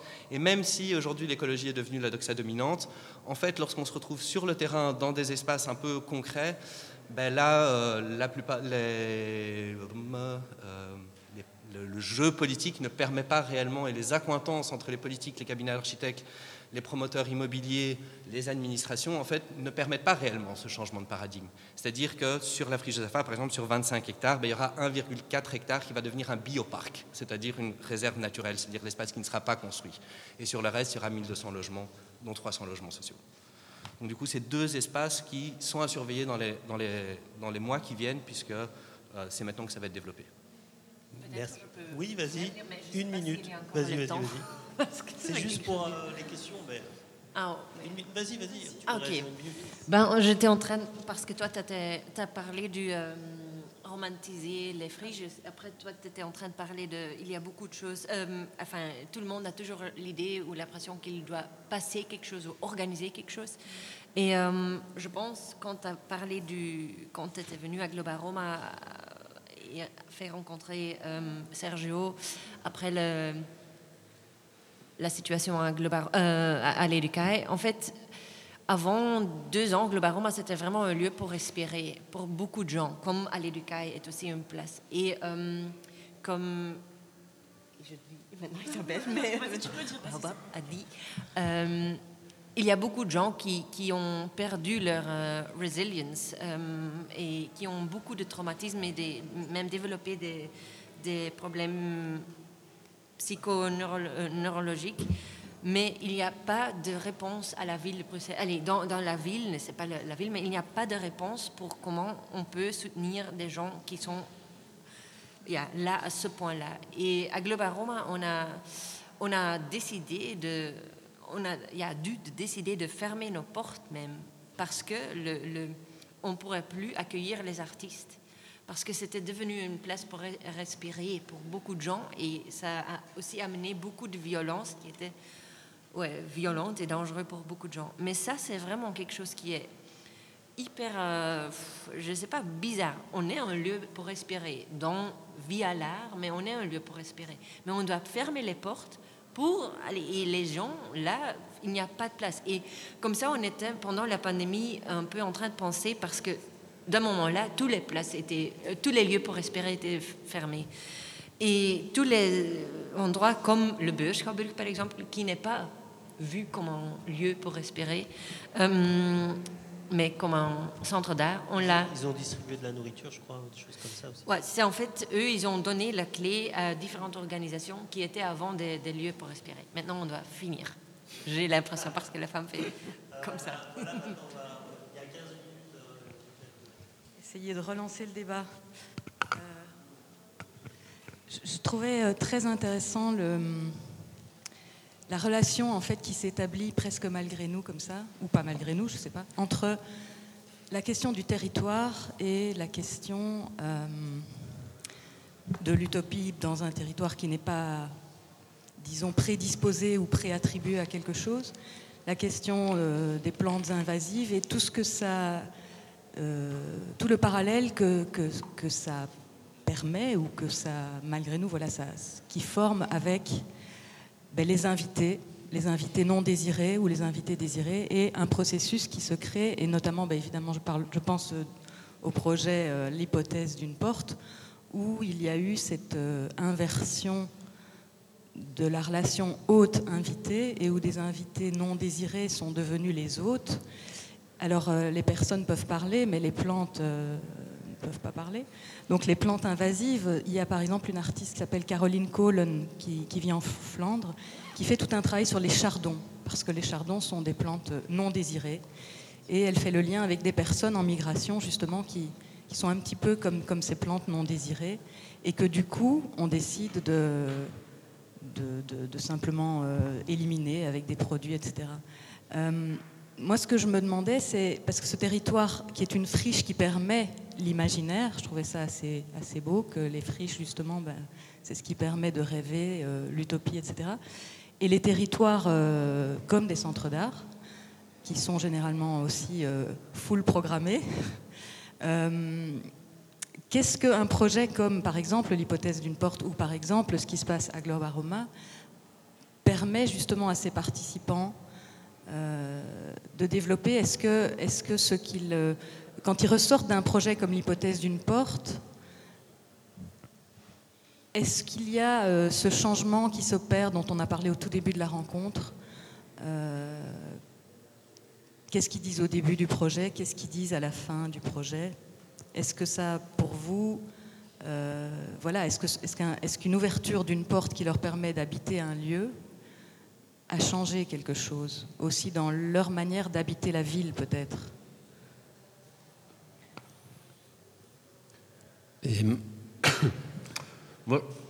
D'abord par rapport, au projet, par rapport à, spécifiquement à l'espace et euh, l'espace lab, je pense que nous, on a confronté une situation qui était un peu hybride. D'un côté, d'un côté, on a reçu la clé, mais de l'autre côté, bah, ça reste euh, une institution, donc il y, a, il y, a, un gardien qui est là, et euh, donc on est limité au niveau de, de, de, et, d'un horaire de, de, centre. Donc là, ça n'a pas permis cet endroit, ces, lieux, cet espace d'être complètement et, euh, libre à nous. Et, euh, et, il y avait une clé. Pardon? Il y avait une clé. Pas chacun avait la clé. Oui. Et donc, je pense que si euh, un projet comme ça est conçu, encore une fois, ça serait, ça serait idéal, je vais dire, de vraiment essayer d'ouvrir, de sortir aussi de, de euh, des interfaces, d'interfaces d'une organisation pour permettre justement et, hum, ces genre de bah, ce développement, cet investissement de, de l'espace. Et puis par, rapport, euh, par rapport aux, participants, bah, je ne vais pas parler de, leur nom, je, peux juste dire et, hum, des, choses, ou parler des choses qui ont été dites euh, lors, de l'émission, peut-être, euh, et avec des participants. Moi, je suis euh, sûr et certain qu'un processus a, été, a été créé. Il y a un participant qui dit, je pense à, à FI, lors d'une mission, que même pour lui, le fait de, de, devoir et construire ces questions, le fait de devoir parler à la radio, ça a amélioré son français d'un niveau très technique. Et, puis quand je vois des participants qui ont, après un certain temps, à commencer à prendre des initiations, et euh, quelqu'un qui a invité son psychologue de venir, et puis il a fait une interview avec son psychologue. Et là, c'était pour moi un, exemple et très explicite de, de, la manière comment, comment le rôle puisse s'inverser. Donc c'est pas et donc d'abord, il doit, il doit y réfléchir, il doit trouver le courage d'inviter son psychologue, et puis il doit trouver le courage de se mettre devant lui dans un, et dans un, petit cocon isolé du monde et de poser des questions et à, son psychologue. Donc je pense qu'à ce niveau-là, et aussi les dispositifs de la radio et, euh, qui, a été créé, a permis ces euh, inversements de rôle de, prendre forme d'une manière très, euh, très explicite. J'aimerais juste dire une petite chose par rapport aux plantes.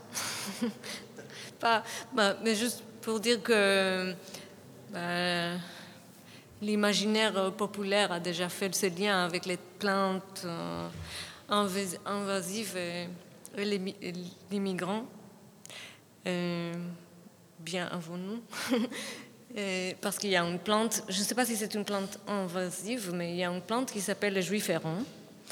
C'est ça le nom populaire. Et c'est une plante qui, euh, qui pousse très vite dans tout terrain.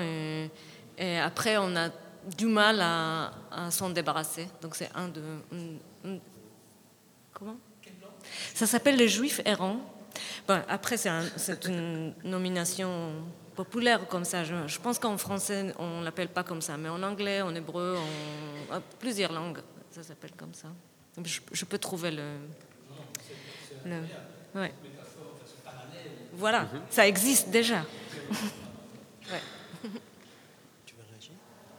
Euh, Oui, je pense que la question, c'est une question d'impact. Euh, en fait, ça, c'est un peu difficile. Moi, je n'aimerais pas parler euh, dans la place des gens qui font partie des projets. Alors, c'est un peu difficile euh, pour euh, y répondre, je pense. Ça dépend vraiment des gens, allez, leur contexte individuel. Euh, euh, alors j'avoue un peu, ah, j'avoue, j'évite, c'est ça. J'évite de répondre à des questions euh, sur l'impact individuel. Mm.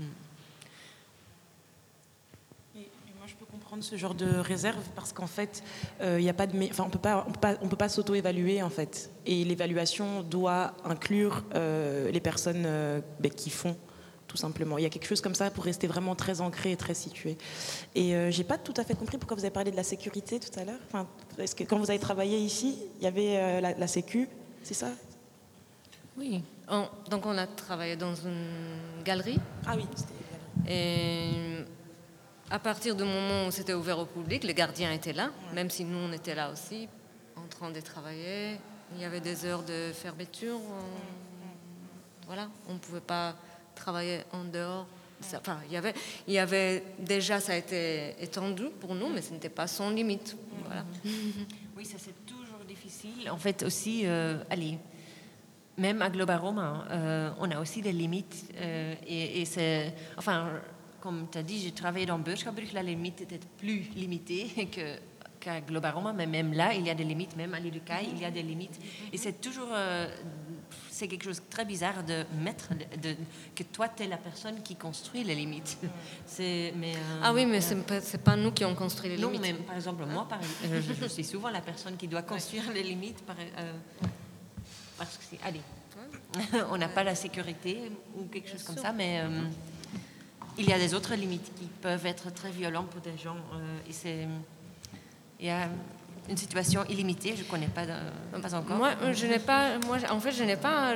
pour moi, c'est clair qu'il y a des limites et tout. Je, juste dis, euh, et, ça fait partie des projets, ce n'est pas nécessairement une critique. C'est juste pour dire que cet inversement des rôles et cette réappropriation, ça reste quand même une fiction.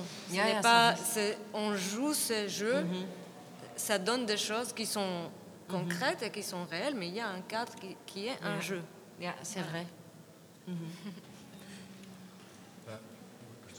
C'est juste euh, par rapport à vous, euh, même, enfin toi Anne, j'ai pas encore vu de sécurité en fait à Global Roma maintenant qu'on en parle. J'ai pas vu de sécurité. Non, non. Euh, le, security, ouais.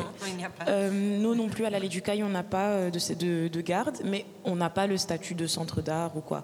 Par contre, si d'aventure vous êtes face, enfin vous retravaillez dans des espaces d'art institutionnels et que vous avez des personnes qui d'ailleurs font la sécurité qui sont d'ailleurs aussi souvent des personnes euh, fait pas blanches en fait, euh, quelle que soit la diaspora, euh, un peu comme ici d'ailleurs, qui d'ailleurs ne sont pas avec nous pendant cette discussion alors que ça aurait extrêmement pertinent que ces personnes participent à la discussion. Mais bon, il y a un livre qui est fascinant qui s'appelle Debout, payé donc debout et payé. Donc c'est un peu le job, en fait, on reste debout et on est payé. Et euh, c'est un livre qui a été écrit par un monsieur qui s'appelle Gauze, qui a vécu pendant très longtemps en tant que sans-papier euh, en France, et puis qui a eu les papiers et qui lui, était lui-même en fait vigile, et qui a euh, un peu écrit les chroniques de ce qui se passe dans la tête d'un gars qui est là pour faire la sécu, et qui souvent doit bah, justement contrôler les sacs des jeunes filles de banlieue qui volent du vernis. quoi. C'est fascinant. Et ça, il y a certains passages, quand on les travaille, quand on les regarde avec des gardes de sécurité, ça crée des, euh, ça crée des, ça crée des bouleversements en fait, parce qu'ils comprennent comment ils sont instrumentalisés eux-mêmes et comment en fait on reproduit encore la question du corps noir comme corps viril, comme euh, rempart à la violence, etc. Quoi. Ils, ils se mettent en perspective. Bref, conseil artistique. Une autre question, une réaction?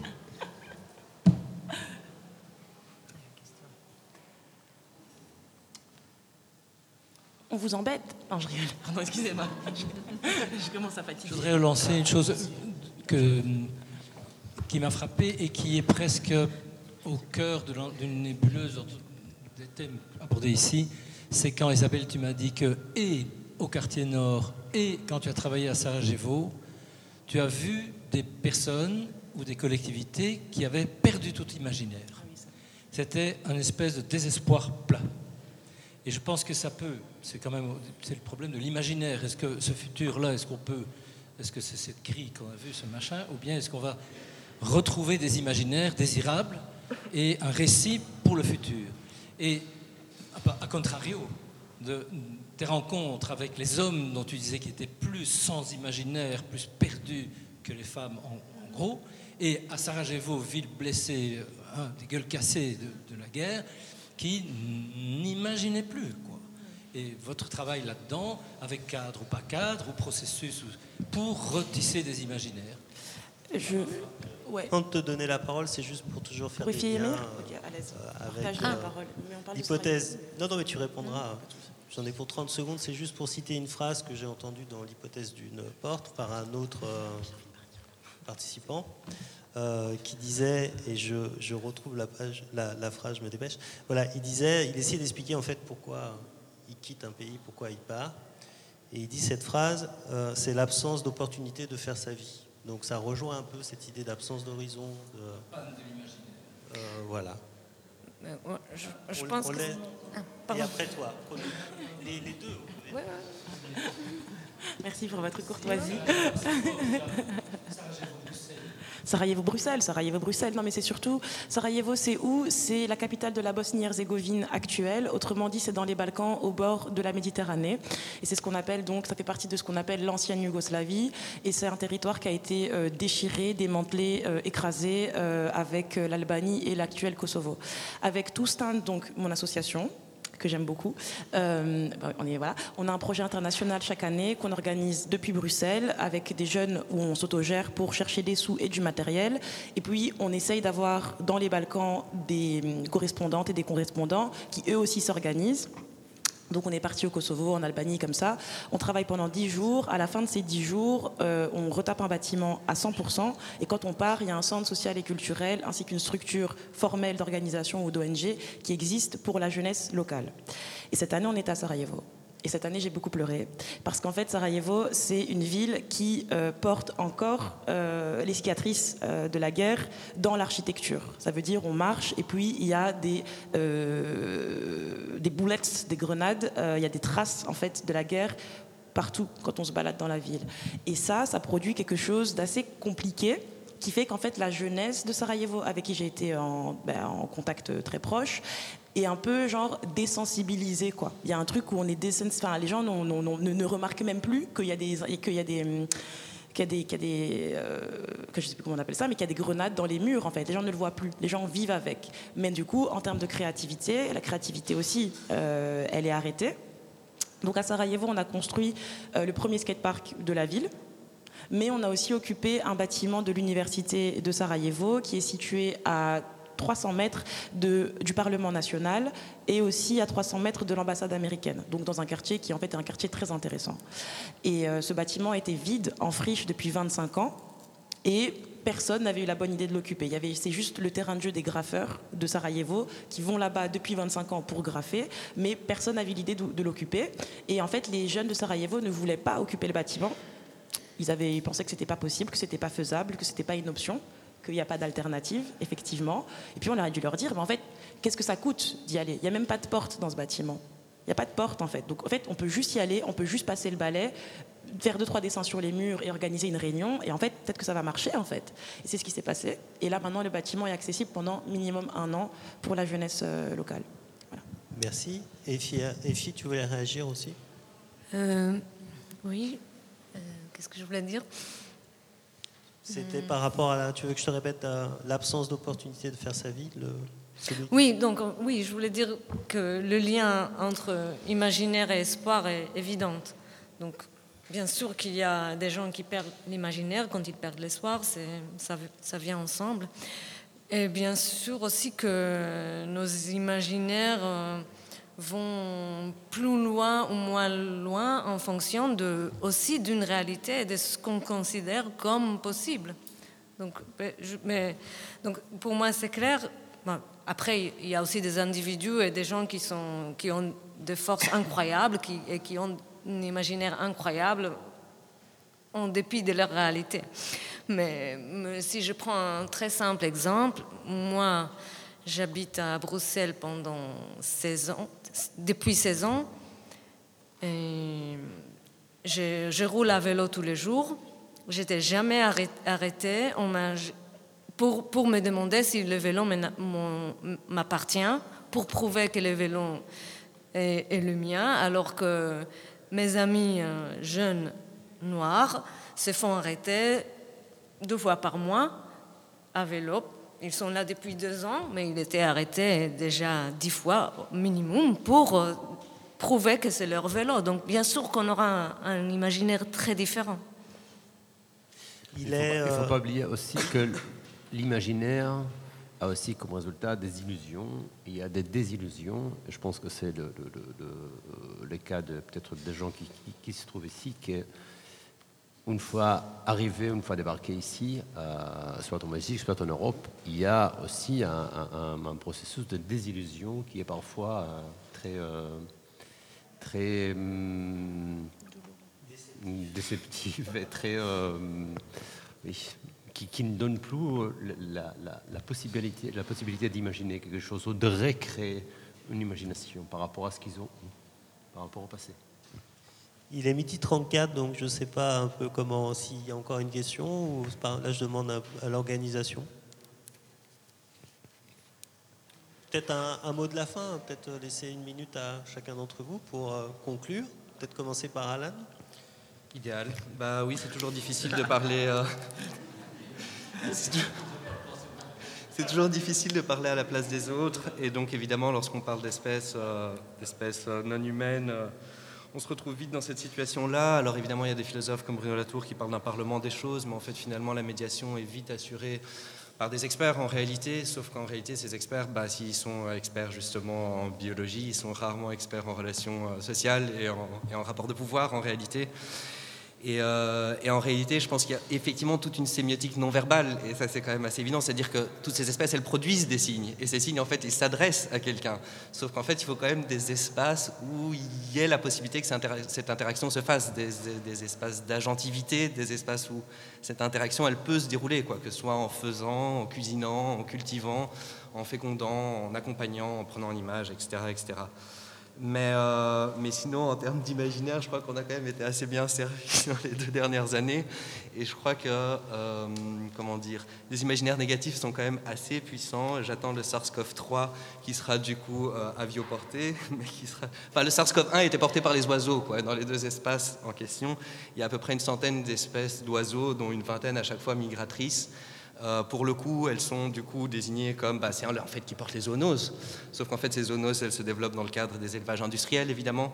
Euh, c'est là qu'il y a une accélération des mutations.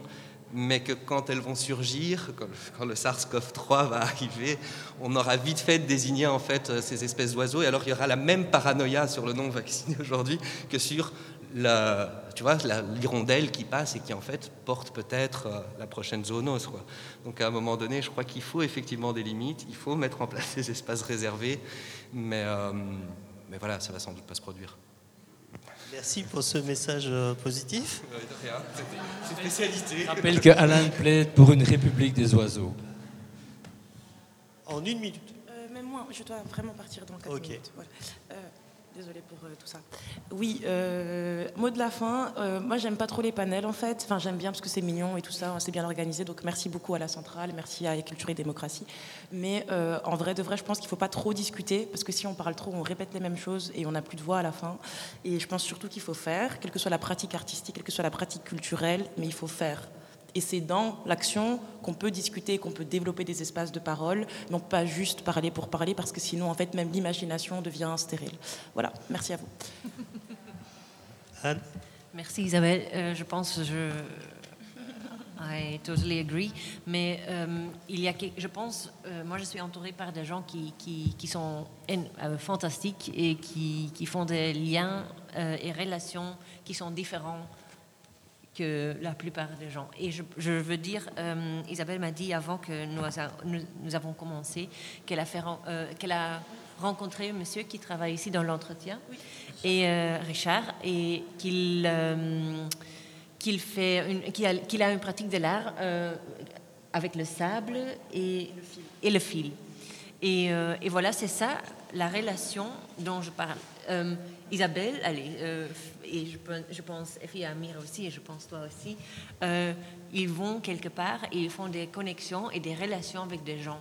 Et c'est pas une relation qui reste comme ah on parle un peu et puis on se on se euh, on fait notre propre chemin. Non, je pense maintenant la, la conversation, euh, conversation entre Isabelle et Richard était vraiment un point de départ pour de nouveau ce que j'appelle un subjective mapping. Enfin, euh, Richard va peut-être euh, faire connaissance avec Effie Amir ou soit à, à Globaroma avec Bello. Là, il, y a une possibilité de faire quelque chose, une collaboration ensemble. Comme ça, ça, comme ça, ça marche.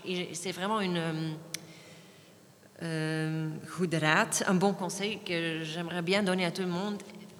Essaye de vraiment, et je pense Patricia est aussi quelqu'un qui fait des connexions comme ça, euh, vraiment avec des gens, qui restent, des connexions qui restent, des relations qui restent.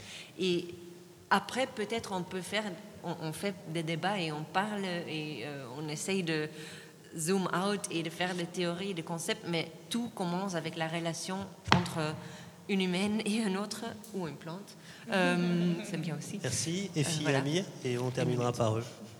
je vais être bref, et, euh, puisque et, on a parlé de, de, relations. Donc, relation pour moi, ça veut dire, encore une fois, durée, du temps. On a parlé beaucoup d'espace. Et du coup, venant aussi de, de,